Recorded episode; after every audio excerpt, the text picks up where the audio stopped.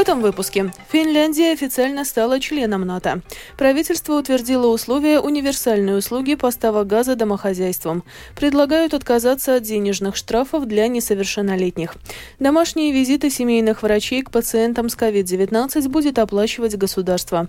Больницы не получили за оказанные амбулаторные услуги более 5 миллионов евро. Об этом и не только подробнее далее.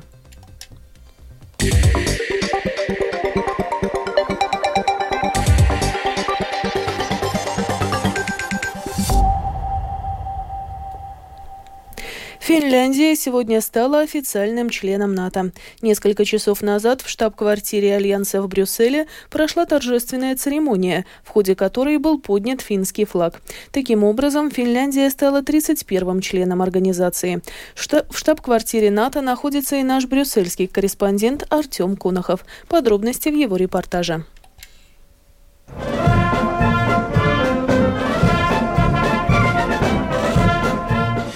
Церемония официального вступления Финляндии в НАТО прошла в момент, когда в Брюсселе собрались министры иностранных дел всех стран Альянса. Генеральный секретарь НАТО Йенс Столтенберг сказал, что вступление Финляндии в Североатлантический альянс пойдет на благо как этой страны, так и всего альянса. Это увеличит безопасность и северных, а также балтийских стран. Я счастлив и горжусь тем, что могу быть генеральным секретарем в то время, когда Финляндия становится полноправным членом НАТО. Отчасти я счастлив и потому, что, будучи родом из Норвегии, я много лет работал с финскими политиками. Еще несколько лет назад членство Финляндии в НАТО казалось немыслимым. Теперь это государство полноправный член Альянса. Это показывает, что Финляндия демократическая и независимая страна, способная принимать независимые решения. Похожим образом высказался и министр обороны Финляндии Анти Кайконен. Uh, Мы много работали для того, чтобы стать полноправным членом НАТО, и сегодня наступил этот день. Для Финляндии это знаменательный день. Но я хотел бы отметить, что это обоюдно выгодная ситуация, потому что НАТО тоже выиграет от нашего присоединения. Теперь мы должны добиться того, чтобы наш добрый сосед, Швеция, тоже стал членом НАТО. Пока сложно судить, когда Швеция сможет присоединиться к НАТО. Многие дипломаты и политики надеются, что ситуация станет проще после того, как в Турции в мае пройдут выборы. Тогда возможно, что Швеция сможет стать членом НАТО к предстоящему в июле саммиту лидеров НАТО, который пройдет в Вильнюсе. Артем Конохов, Латвийское радио, Брюссель. Правительство Латвии сегодня утвердило поправки к правилам торговли и использования природного газа. Они предусматривают условия универсальной услуги, а также последние гарантированные поставки после полного открытия рынка природного газа с 1 мая этого года, рассказывает Скирман Тебальчуте. Те домашние хозяйства, которые 1 мая не заключат договор ни с одним из трех поставщиков природного газа, будут автоматически подключены к универсальной услуге. Это способ защиты тех, кто не сумеет сам сделать выбор, пояснил министр климата и энергетики Раймондс Чударс. Ja mēs runājam par universālo pakalpojumu, tad, protams, ir iespēja to pārtraukt jebkurā brīdī, un tas arī būtu pareizi. Если мы говорим об универсальной услуге, то, конечно, есть возможность ее прервать в любой момент. И это было бы правильно – выбрать поставщика на открытом рынке. Если же домохозяйство 1 мая не заключило договор, но потом пришло к выводу, что это надо сделать, то такая возможность у него есть без каких-либо ограничений в любой момент. Универсальная услуга вводится для того, чтобы защитить этих теоретических потребителей, которые не сделают свой выбор. Универсальный тариф будет рассчитываться на 6 месяцев для домашних хозяйств, которые используют газ только для приготовления пищи. С 1 мая тариф будет 83 евро за мегаватт-час, что ниже нынешнего тарифа 132 22 евро за мегаватт-час. Мировая практика показывает, что после открытия рынка еще в течение 7 лет примерно четвертая часть домашних хозяйств не меняют своего поставщика газа. В Латвии природный газ используют 370 тысяч домашних хозяйств. Скирман Табальчута, служба новостей Латвийского радио. Правительство Латвии сегодня одобрило идею создать в клинических университетских больницах оптимально скоординированную платформу обмена данными об онкологических пациентах. Предполагается создать единую модель данных по обмену информацией обо всех процессах лечения онкологических пациентов в клинических университетских больницах в таком объеме, чтобы специалисты по лечению онкологических заболеваний могли получить всю необходимую информацию и зафиксировать результаты предоставленных ими услуг. За прошедшие два месяца этого года все латвийские больницы не получили за оказанные амбулаторные услуги более 5 миллионов евро. Об этом свидетельствует информация, имеющаяся в распоряжении агентства «Лето». Сообщается, что Национальная служба здравоохранения разослала всем медучреждениям письмо, в котором проинформировала об упомянутом факте. Также Национальная служба здравоохранения предупредила больницы, что в ее распоряжении сейчас нет свободных средств, чтобы направить их на покрытие возникших расходов расходов.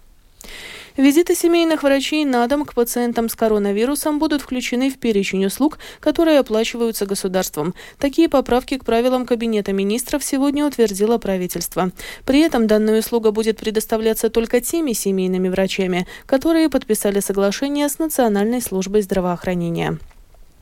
Министерство юстиции Латвии предлагает отказаться от денежных штрафов для несовершеннолетних, поскольку, по мнению ведомства, это неэффективная мера. В прошлом году в отношении несовершеннолетних было применено 3000 административных штрафов, из них 2000 денежных.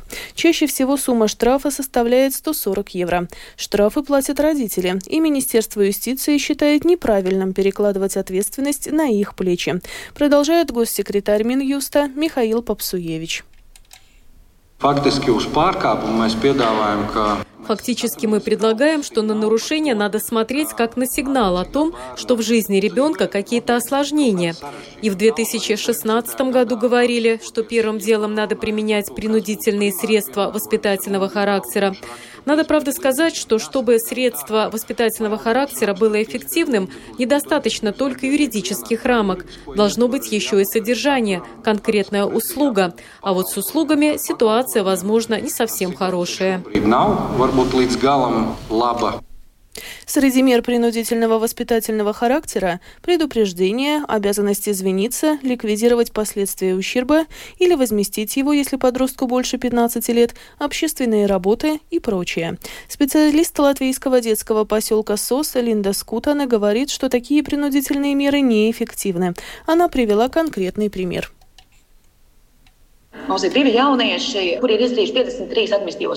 У нас есть двое юношей, которые в прошлом году совершили каждый по 53 административных нарушения. То есть их интенсивность в среднем раз в неделю.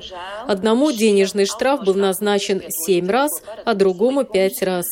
К сожалению, принудительные меры воспитательного характера, предусмотренные законом, в данном случае неэффективны. Максимум, что применяется по отношению к этим юношам, это консультация нарколога. Они оба потребители наркотиков со стажем, и для них консультация нарколога абсолютно неподходящая мера.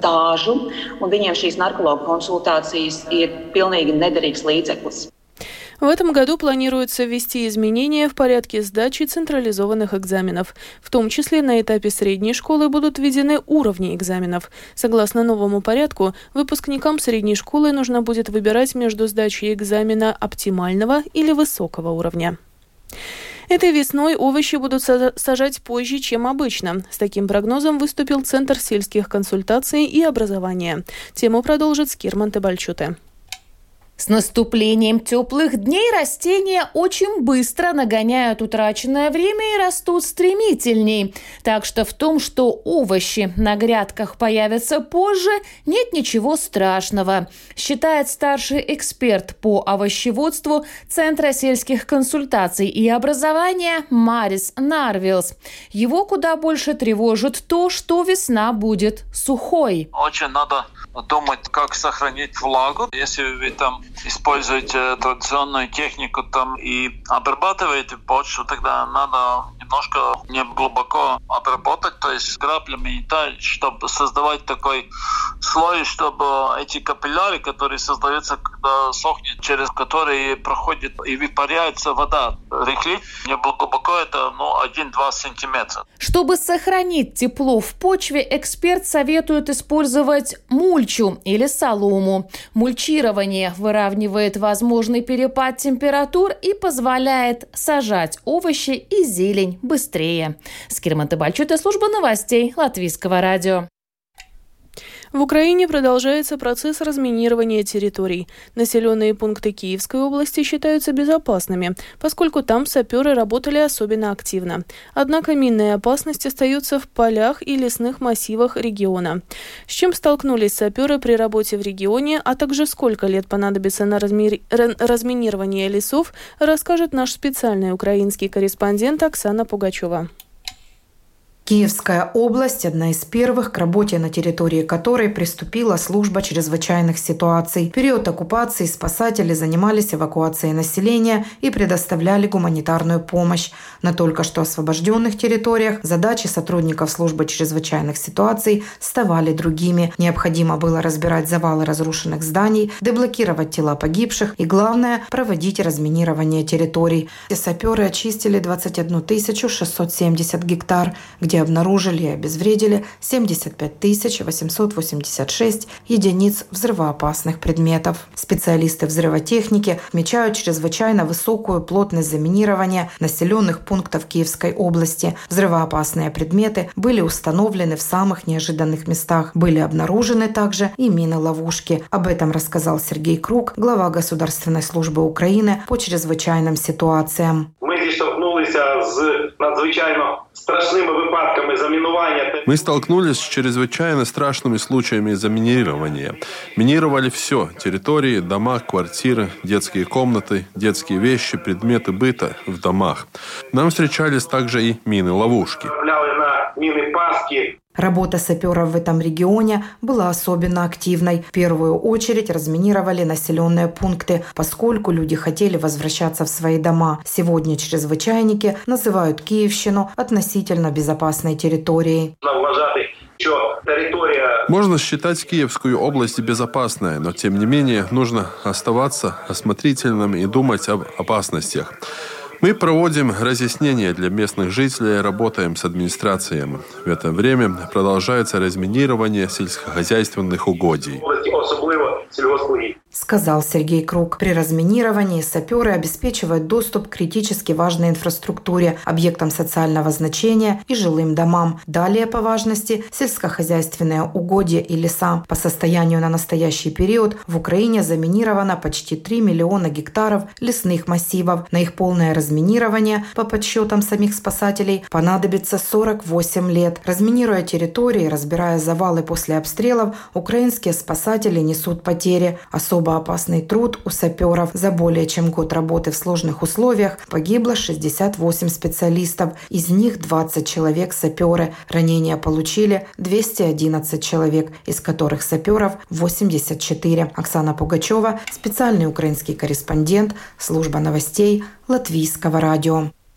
Правительство Латвии сегодня одобрило предложение о перераспределении 10 миллионов евро на взносы в международные организации для поддержки Украины. Финансирование будет выделено из средств, которые перераспределяются в ходе исполнения годового госбюджета. Yeah в завершении выпуска о погоде. Этой ночью в Латвии пасмурно, днем облачно. На большей части территории страны ночью и днем снег. В восточных районах на дорогах местами гололед. Ночью умеренный северный, северо-восточный ветер, днем восточный, до 7 метров в секунду. Температура воздуха. Ночью по стране от 0 до минус 2, днем от плюс 2 до 6 градусов. В Риге в ближайшие сутки пасмурно, завтра во второй половине дня с прояснениями. Временами снег, ветер восточный облачный до 7 метров в секунду. Температура воздуха. Ночью в столице около 0, днем от плюс 4 до 5 градусов. Медицинский тип погоды второй, благоприятный. Это был обзор новостей дня 4 апреля. Продюсер выпуска Марина Ковалева провела Алиса Прохорова в Латвии 19 часов и 15 минут.